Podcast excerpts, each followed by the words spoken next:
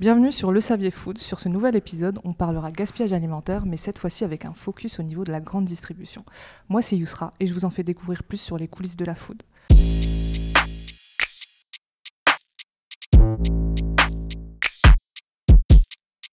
Thomas Pocher, c'est notre invité du jour, propriétaire de plusieurs Leclerc dans le nord de la France et créateur du premier drive piéton en France. Bonjour Thomas. Bonjour Yusra. Comment ça va euh, mais Ça va très bien, merci. Est-ce que tu pourrais te présenter en quelques mots à nos auditeurs Ouais, bien sûr. Alors j'aime bien me présenter comme entrepreneur indépendant. J'ai la chance de faire partie du mouvement E Leclerc, donc que tout le monde connaît bien parce que c'est presque 25% du marché des hyper et des supermarchés en France. Et donc j'exploite le magasin de Templove, alors, pour te connaître un peu plus, euh, j'ai un petit jeu à te proposer. du coup, est-ce que tu es plutôt série télé ou film? Ah, euh, Je suis devenu série télé, mais j'aime les films. Aujourd'hui, je trouve que la, qualité est plus forte sur des séries télé. C'est un peu plus long à regarder, mais en tout cas, c'est pas mal. T'es plutôt CB ou espèce? Plutôt CB, plutôt CB. J'ai jamais de cash. Euh, Facebook ou Twitter? Ah, ma, ma, ma, fille me dirait que c'est un truc de boomer, mais Facebook et Twitter. Bah, quand même, ouais, je dirais les deux quand même. Euh, Batman ou Superman? Batman, Batman. Tu préfères Batman? Ouais. Livraison ou sur place? Sur place, sur place, click and collect. Ouais. Je pense que la livraison, c'est un leurre euh, que, qu'Amazon a fait penser à tout le monde. On n'a pas les moyens de se faire livrer toutes nos envies comme ça. Par contre, en click and collect à proximité de chez soi, oui, c'est tout à fait le sujet du drive piéton. Euh, le Savier Food ou le Savier Food Le Savier Food trois fois. Le Savier Food trois fois. Est-ce que tu pourrais nous expliquer en fait le fonctionnement de Leclerc? Si j'ai bien compris, chaque magasin est indépendant. Absolument. Donc en fait, on a, c'est une grande chance. Je, je, rends hommage à la famille Leclerc et à Édouard Leclerc qui a initié en 49 un mouvement avec une, avec des valeurs fortes, des valeurs chrétiennes, catholiques, euh, bretonnes, en se disant euh, je vais euh, limiter le nombre d'intermédiaires parce que dans mon village, en Bretagne, à Landerneau, il y a une quarantaine d'épiceries qui se fournissent tous chez des grossistes. Et il y a une cascade de marge qui fait que le paquet de biscuits que je pourrais acheter directement à l'usine, moi, et le vendre à mes clients, est vendu 30-40% plus cher dans une épicerie classique.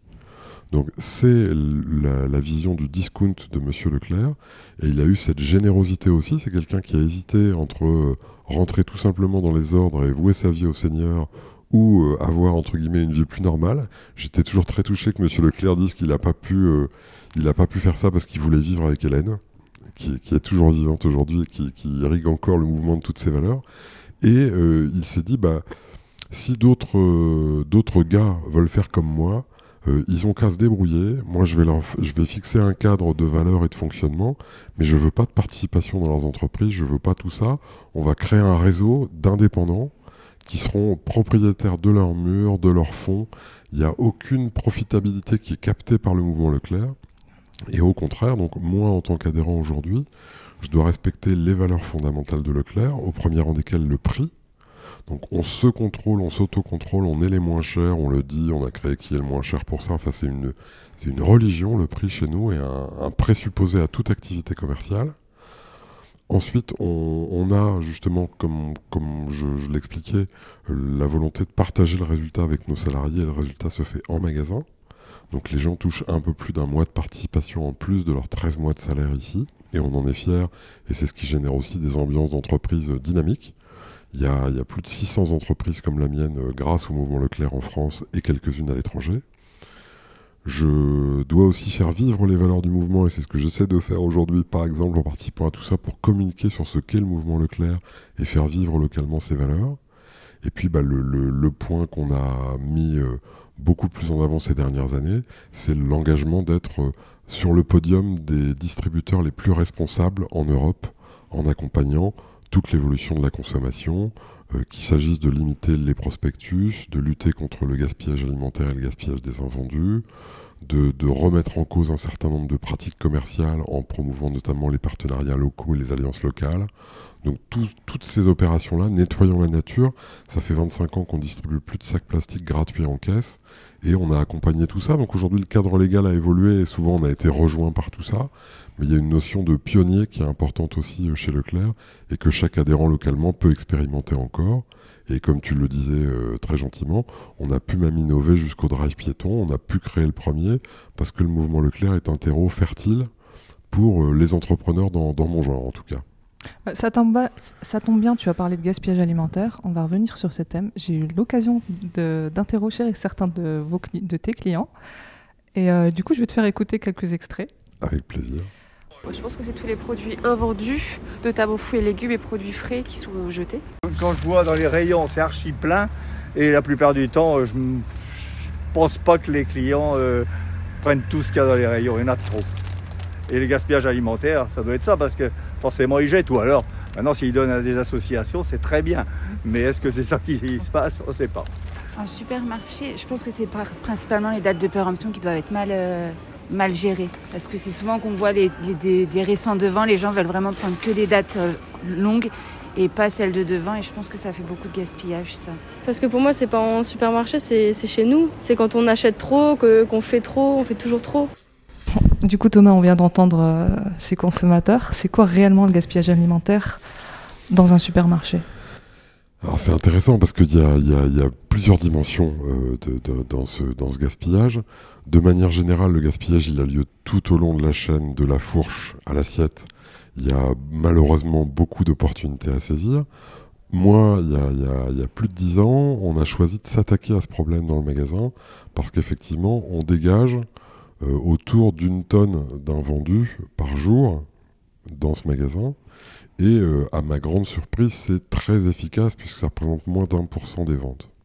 Donc, ce que j'ai voulu, moi, euh, en agissant aussi sur ce thème-là, c'est sortir les distributeurs du cynisme qui consiste à dire oui, euh, il y a une tonne de produits qui sortent par jour, mais comme j'en ai vendu 250 sur la journée, le, ratio est efficace et j'ai pas à m'en préoccuper. Ça, c'est une notion de responsabilité qui est arrivée aujourd'hui chez les distributeurs où on a revu nos pratiques et effectivement, on n'a aucun intérêt à provoquer du gaspillage puisque c'est en moins de notre marge. Donc le premier, euh, le premier item est de dire effectivement le meilleur gaspillage c'est celui qu'on ne produit pas. Et plus je vais ajuster mes, mes, achats et mes commandes à mes ventes, mieux je vais gérer mon magasin, moins je pourrai être cher, plus je serai efficace, profitable et autres. Donc il y a vraiment une vertu pour tous les distributeurs à s'engager sur ce thème-là. Et aujourd'hui, tout le monde en a fait une, un axe de management fort pour expliquer aux équipes qu'on devait limiter ce, niveau de gaspillage. Et ensuite, on doit favoriser tout simplement la consommation humaine et éviter au maximum la destruction des produits. La valorisation énergétique, c'est pas très satisfaisant. Entre les deux, il y a la consommation humaine. Alors, le don alimentaire, qui plus est, avec la loi Garot qui est venue valider tout ça depuis 2017, aujourd'hui, il y a un avantage fiscal important à faire tout ça. Je le disais tout à l'heure, je suis une entreprise profitable, je répartis de la participation à mes collaborateurs et je paye 30 à 40% de mon impôt sur les sociétés en nature au travers de dons que je peux faire auprès d'associations locales. Euh, euh, association dont le regard sur nous a forcément changé depuis qu'on a mis en place tout ça. Et nous aussi, on est beaucoup plus au fait de cette notion de solidarité depuis qu'on a enclenché cette, ce, point-là. On a pu voir il y a quelques temps je... quelques supermarchés, dont je ne citerai pas forcément le nom, qui jettent aujourd'hui toujours alors qu'il y a une loi qui, qui, impose l'inverse. Pourquoi tu penses qu'aujourd'hui sont... Je pense que c'est un peu la force de l'habitude, et puis parfois une forme de démission aussi du magasin qui, qui est un magasin corvé. C'est ce que j'appelle un magasin corvé. C'est un magasin où on est obligé d'aller faire ses courses parce que c'est à proximité, c'est suivi là-dedans, mais on n'en retire aucun plaisir. On a parfois des équipes qui sont assez peu mobilisées aussi sur la qualité du métier qu'elles font. Et euh, qui sont ennuyées par le gisement de déchets et qui le jettent parce qu'elles n'ont pas d'autres solutions à proposer. Elles ne peuvent pas forcément se structurer pour mettre en place des démarches anti-gaspi. C'est aussi ce qui a fait le, LIB de toutes les startups géniales qui ont, poussé sur le gaspillage. Phoenix, Commerceau, nous Anti-Gaspi qui a même monté son propre réseau de magasins pour montrer que c'était possible et qu'avec un peu de coaching des équipes, c'est pour ça que je parlais d'axe de management tout à l'heure, on réussissait à les remobiliser. Euh, pour, quand même euh, balayer devant ma porte. Moi, quand j'ai fait les premiers constats sur le gaspillage, je me suis rendu compte qu'en fait, euh, pour nous, ça faisait partie des pratiques de la profession, mais pour ma grand-mère, quand elle était venue visiter le magasin, c'était super choquant. Et puis en fait, quand des journalistes venaient en magasin, ils voulaient voir des trucs et on se disait oui quand même ça fait beaucoup. Et euh, est-ce que je peux interroger la, collaboratrice d'à côté? Je dis bah oui, ça fait 20 ans qu'elle est là. Et en fait, c'est la collaboratrice qui dit mais en fait, euh, je crois que je jette plus d'argent que j'en gagne.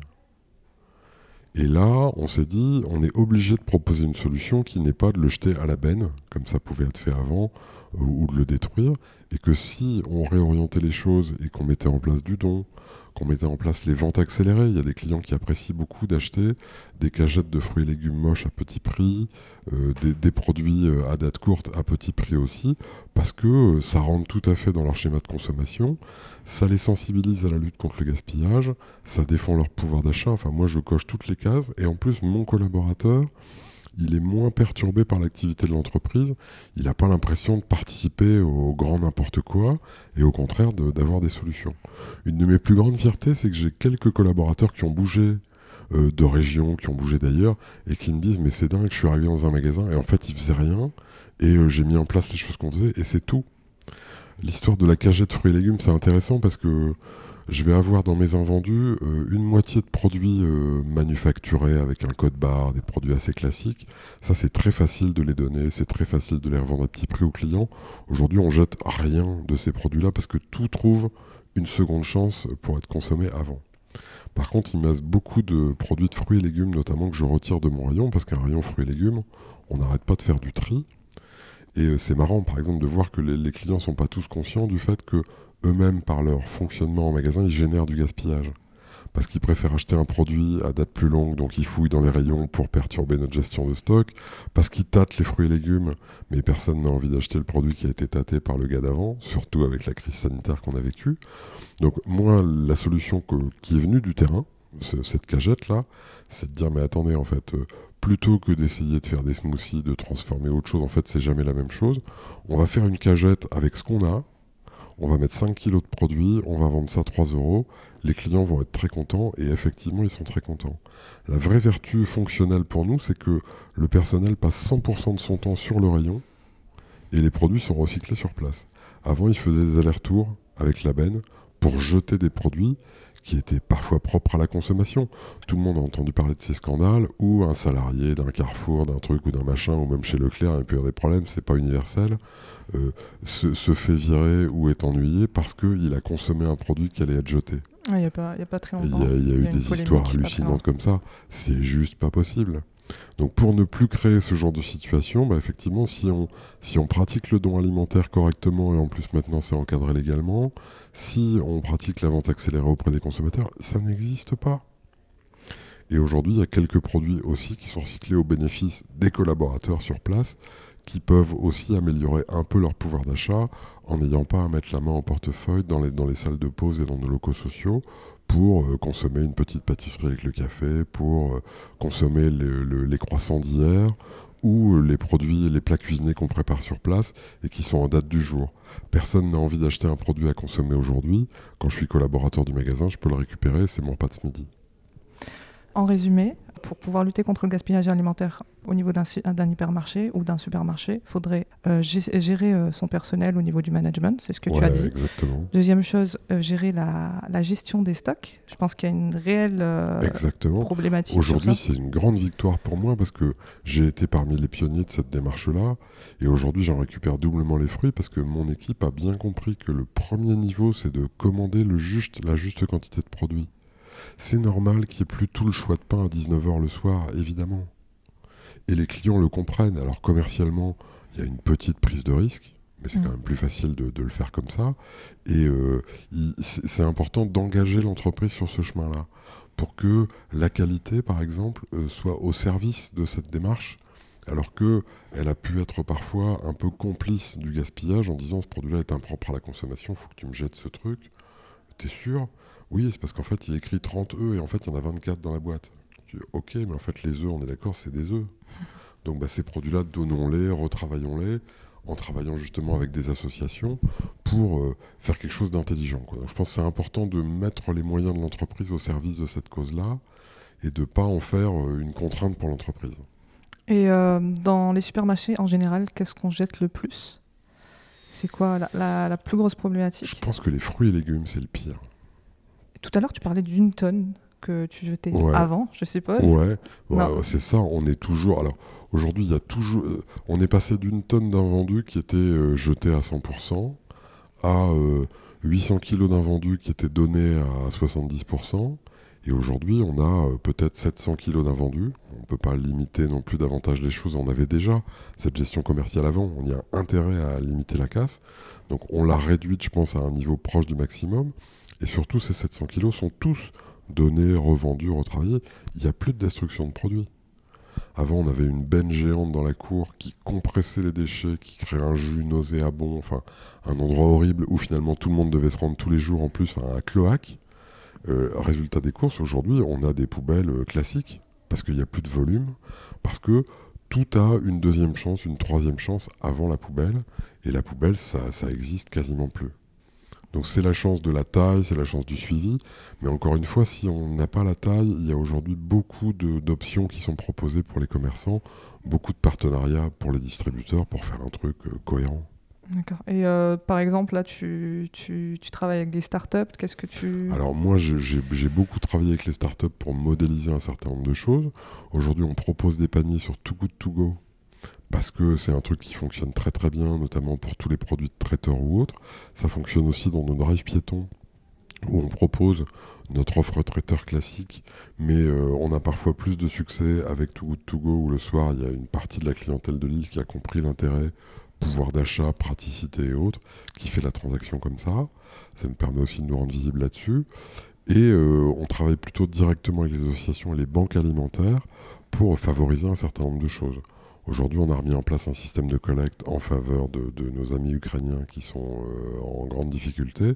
Là aussi, on va pouvoir réactiver des choses pour faciliter le don de nos clients, que ce soit un don en nature ou un don financier aussi. On a initié ça par exemple avec les banques alimentaires. Aujourd'hui, vous pouvez payer 2 euros pour offrir un repas.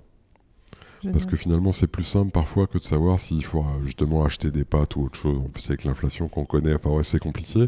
Là, au moins, vous êtes sûr que vous créditez une association et ensuite, elle peut acheter ce dont elle a besoin en magasin et on lui rétrocède les produits à prix d'achat. Donc, c'est le genre de, de deal qu'on peut trouver.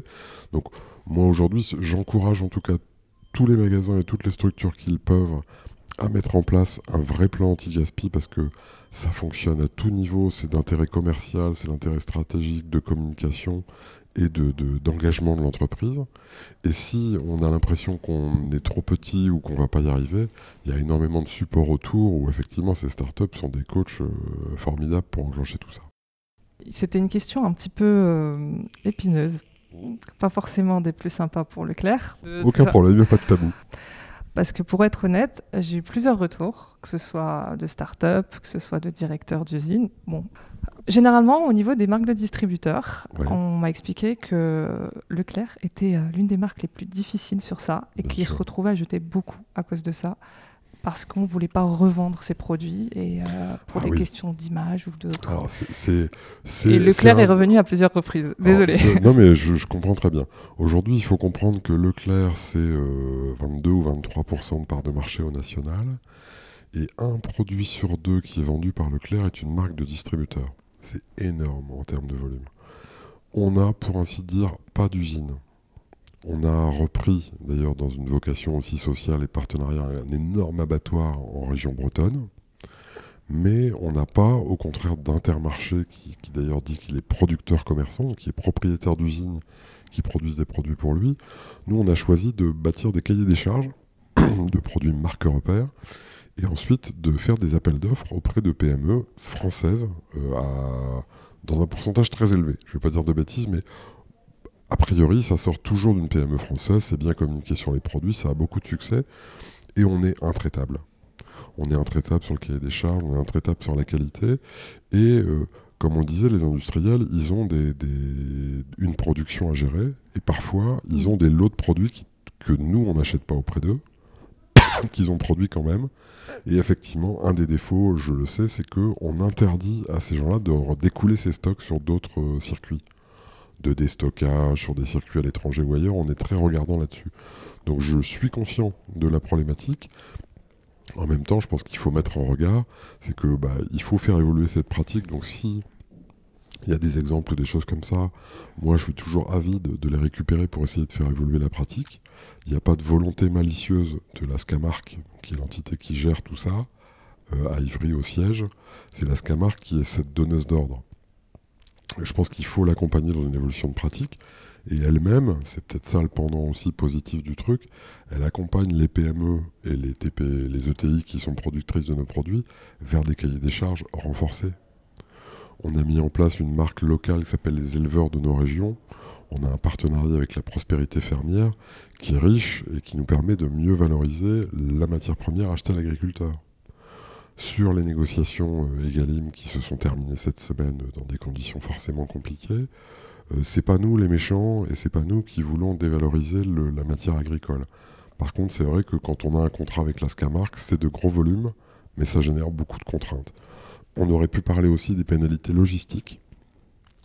Parce que euh, parce qu'un certain nombre de PME avec lesquelles moi je vais travailler euh, en pionnier, en référençant les produits en magasin et en étant très souple sur les modalités logistiques, bah, ça marche, donc en fait je vais aller voir la oui c'est super, tu vas voir la mais par contre il y a un cahier des charges logistiques, ce qui fait que si tu livres le lendemain du jour où c'était prévu, tu prends une pénalité monstrueuse. C'était écrit, tu avais signé. Donc euh, là aussi, on a le, regard qui va bien, mais enfin c'est ça qui est... Après l'industriel, en tant euh, qu'industriel, ancien industriel, euh, il y a des variabilités. Du coup, c'est compliqué. C'est un petit peu comme une petite cuisine, non, une grande cuisine à grande échelle coup, euh, quand tu fais tes gâteaux, certaines fois, ils sont pas forcément les plus beaux, il y a forcément des problématiques. Et là, le cahier des charges, il est... Et euh, tu penses, qu'est-ce qu'on pourrait faire enfin, pour toi, pour pouvoir faire évoluer ça? dans la, dans la programmation industrielle, il faut peut-être pas aller jusqu'au packing trop vite. Après, je le dis vite, je le dis mal, mais quand j'ouvre des paquets de, biscuits, par exemple, ce qu'on en parlait, euh, à l'intérieur, j'ai en général un flow pack euh, avec un emballage, avec tout ça. C'est ça que fabrique l'industriel. Et ensuite, on le met dans une boîte qui est marque repère. Euh, je, vite, je le dis mal. Parfois, il met des boîtes marque repère. Après, il met des boîtes au champ. On reçoit parfois des produits emballés pour d'autres distributeurs que nous. Il y a eu des erreurs de packing, des erreurs d'emballage, des choses classiques. Mais je pense que lui, à l'intérieur de ça, il peut gérer en partie euh, la complexité. S'il ne s'agit que de produits neutres, sans emballage, pour moi, l'action de la Scamark s'arrête. Ça, c'est sa responsabilité industrielle à lui. Je ne sais pas si vous comprenez ce que je veux dire. Tant que le produit n'est pas estampillé marque repère, a priori, c'est pas mort. Alors, sur certains produits, ça marche. Sur les biscuits, on en parlait, ça fonctionne. Sur d'autres produits, quand c'est des barquettes de viande ou ce genre de choses, c'est plus complexe. Donc, euh, il y a des complexités à trouver, peut-être que l'industriel peut trouver des, solutions pour plus être contraint par tout ça et, justement pas en faire une contrainte en se disant bah, c'est foutu, je suis obligé de jeter un tas de produits parce que chez Leclerc ils sont un peu casse-pieds et se dire bah, moi j'ai trouvé des biais, des solutions. Il faut en plus, euh, parfois moi je, redis souvent que la première fois que j'ai donné des produits alimentaires dans des proportions importantes, on donne quelques centaines de milliers d'euros de produits par an. Mais tout le monde m'a pris pour un fou en me disant Mais tu crois quand même pas que tu vas déduire tout ça de tes impôts? T'es un malade. Et en fait, ça marche. Et aujourd'hui, je suis content que les grands cabinets comptables, euh, quand ils font des revues dans la distribution, disent tous Mais il faut utiliser le mécénat euh, don alimentaire, les gars, évidemment. Donc voilà, faut aussi parfois oser sortir du truc.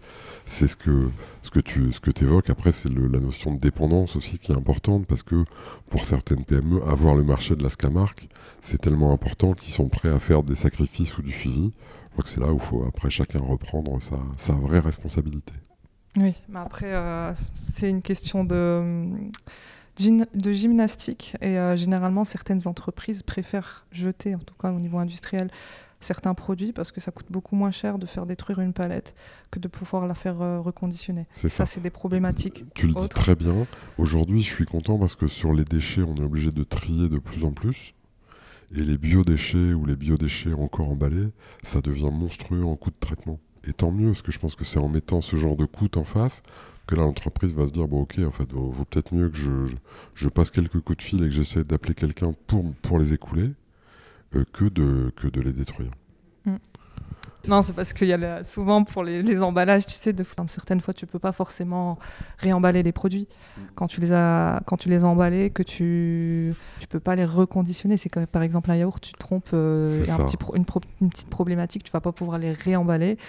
Et euh, du coup, euh, c'est soit la poubelle, soit tu les donnes, mais si tu peux pas les donner, bah, tu es obligé d'aller à la poubelle. Et en plus, euh, je trouve que pareil sur le don, il faut aussi vérifier que les associations en ont bien besoin, que ça fonctionne, enfin, qu'on décale pas non plus la génération du déchet sur l'association en bout, parce que les quantités industrielles, c'est un peu la problématique, mais il y a par exemple aujourd'hui une cellule dans les banques alimentaires qui est spécialisée dans ces gros volumes. Hum. Pour être capable de dire, voilà, vous êtes planté sur euh, X palettes de produits, moi je viens vous les prendre et je vais les répartir dans mes différentes euh, banques alimentaires euh, régionales ou départementales pour faciliter l'écoulement de ce produit vite. Mais du coup, moi, on m'a expliqué que quand c'est la marque repère, même ça, on ne le faisait pas. Oui, parce que c'est là où je, disais il y, a bien un biais, c'est que si le produit il est fini, produit marque repère, on interdit plus ou moins ce genre de choses. Alors d'une part, il n'y a, que des pratiques qui sont à remettre en cause. Et euh, là aussi, au niveau de l'industriel, nous, on a la même problématique. Par exemple, si je jette des produits conditionnés, des yaourts, ça coûte très cher. Si je m'amuse à les déconditionner moi-même, ça coûte moins cher. Déconditionner, ça veut dire séparer le plastique, l'emballage de la matière noble. Et donc, c'est aussi le genre de choses qu'il faut regarder euh, avec la marque repère. Mais encore une fois, moi, je suis plutôt friand d'exemples. Et je sais aujourd'hui que même dans la scène, personne ne va nier le problème en disant oui, moi j'en ai rien à battre de, l'industriel, il se débrouille. Non, c'est se dire ok, euh, et qu'est-ce qu'on propose comme solution?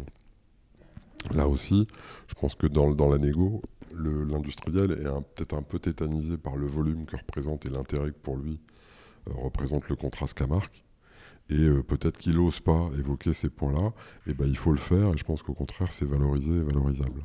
Mmh. En gros, que l'industriel devrait vraiment venir. Ouais, moi je pense qu'il faut, il faut, qu'il se plaigne. Oser, ouais, il faut oser sortir ces problématiques-là en disant écoutez, si vous voulez, Alaska Mark, le, le, truc qui est un peu désagréable aussi, c'est que vous dites bah voilà, je, fabrique euh, cette, tartelette aux framboises, et euh, en fait, le, la personne en charge de ce cahier des charges en Scamark, elle connaît déjà le prix de revient. Parce que ça fait, elle est complètement rentrée dans le produit, et donc elle dit à l'industriel voilà, tu vas me le fabriquer à ce prix-là. Et à chaque fois qu'on négocie les augmentations, le suivi de la matière première ou autre, on maîtrise le prix de revient du produit. C'est un peu désagréable pour l'industriel. En plus, il y a ces contraintes-là à poser. Maintenant, c'est à lui d'expliquer aussi qu'il peut peut-être être plus compétitif sur son prix s'il ne génère pas autant de gaspillage, parce que là aussi, l'industriel l'a bien répercuté quelque part. Donc c'est ça, je pense qu'il faut accepter d'entrer dans les vrais débats. Faire, faire, évoluer la pratique, je trouve qu'il faut le faire, il faut pouvoir le faire habilement. Euh, euh, effectivement, avec de la photo, du visuel, de la vidéo, en disant bah, écoutez les gars, on fait quoi? Moi, euh, je pense que le, la Scamark, elle essaie de préserver son image. Si, l'industriel le comprend, il peut peut-être trouver des solutions qui vont préserver l'image de la Scamark et qui vont éviter un gaspillage monumental. Mmh. Non, parce que, euh, comme je te le disais, on m'a dit que généralement c'était que Leclerc qui acceptait pas et tout le reste ils acceptaient, Auchan, Carrefour et autres.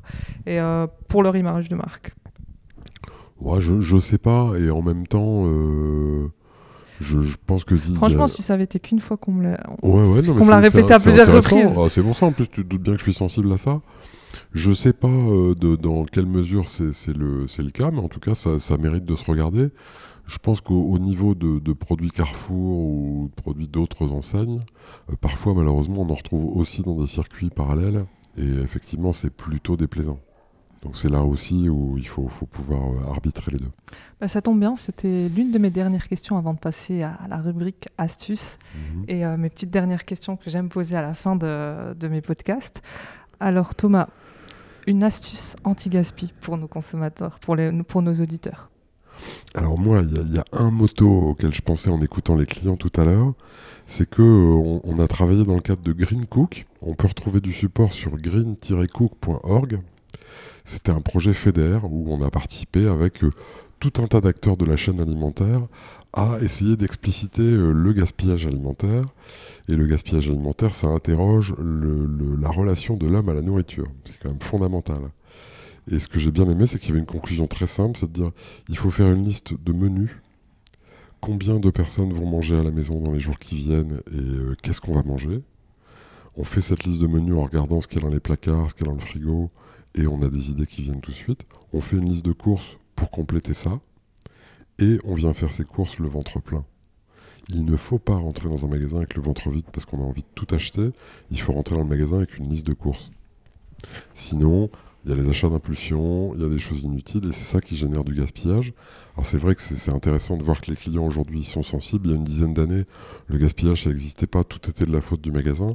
On voit qu'aujourd'hui par introspection, tout le monde se dit oui mais en fait c'est nous, par nos comportements aussi, d'impulsion, de, manque de prévention, de manque d'engagement, qui généreront du gaspillage à la maison. Donc il y a un gros enjeu effectivement à limiter ça. Et puis aussi, on retrouvons les réflexes...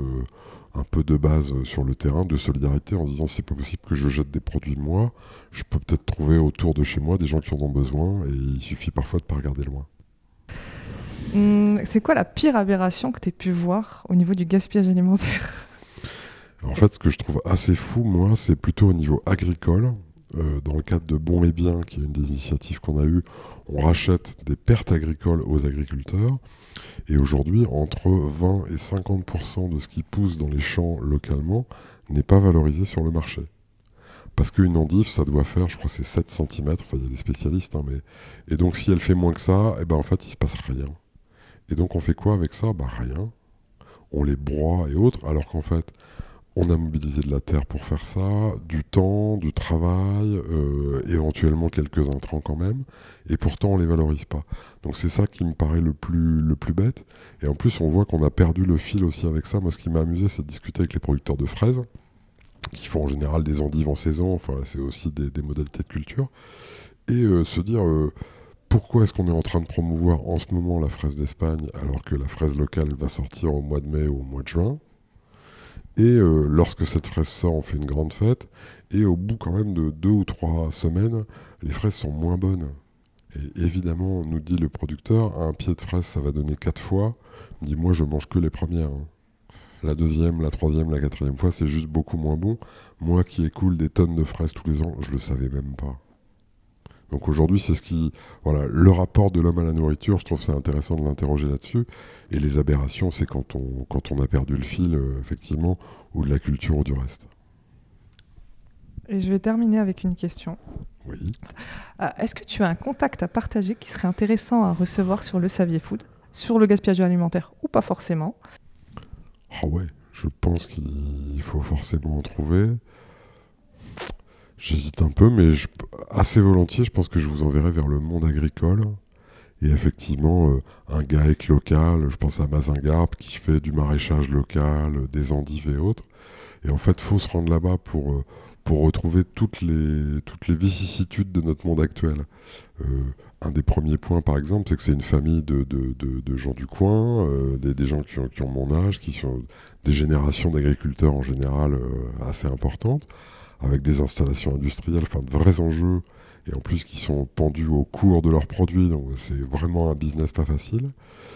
Et euh, beaucoup des ouvriers agricoles qui travaillent avec eux euh, viennent de l'étranger, euh, viennent notamment des pays de l'Est, ce qui est assez dingue aussi quand on y pense, parce que le paradoxe c'est que moi et lui d'ailleurs on fait parfois le mariole devant des têtes de gondole en disant goûtez les bons poireaux locaux, mais euh, on vous dit pas que c'est une bande de Romains qui est venue les récolter, parce qu'en fait, on n'a plus non plus cette, cette relation au travail et suivi.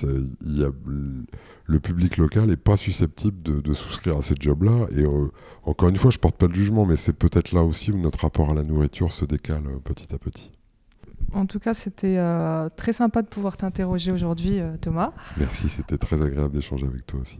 Euh, pareillement. Est-ce que ça t'intéresserait de revenir sur le podcast? Puisque c'est, on a eu d'autres échanges très intéressants. avec plaisir. Je trouve qu'on est sur une thématique un peu centrale. Moi, euh, une partie de ce qui m'a guidé à faire ça, euh, c'est pas mes études qui me destinaient plutôt à rentrer dans les grandes entreprises. On me disait pourquoi tu vas faire ça? Je, vais bosser avec ma famille. Enfin, je, voyais toutes les valeurs là-dedans. Et je trouve c'est intéressant parce que c'est un poste d'observation génial sur toute l'évolution de la société notre rapport à la nourriture, notre rapport au pouvoir d'achat, notre rapport à l'énergie, notre rapport au gaspillage. Et c'est voilà plein d'opportunités de mettre en place des choses concrètes. Pour encore une fois, je pense que si l'entreprise a des bonnes valeurs, bah, elle, attire des talents, elle, fédère ses équipes, elle, euh, elle crée de la fidélité pour les clients. Donc c'est tout bénéf pour tout le monde. Merci beaucoup. Merci à toi. Je te dis à bientôt. À bientôt, Yusra. Au revoir. Au revoir.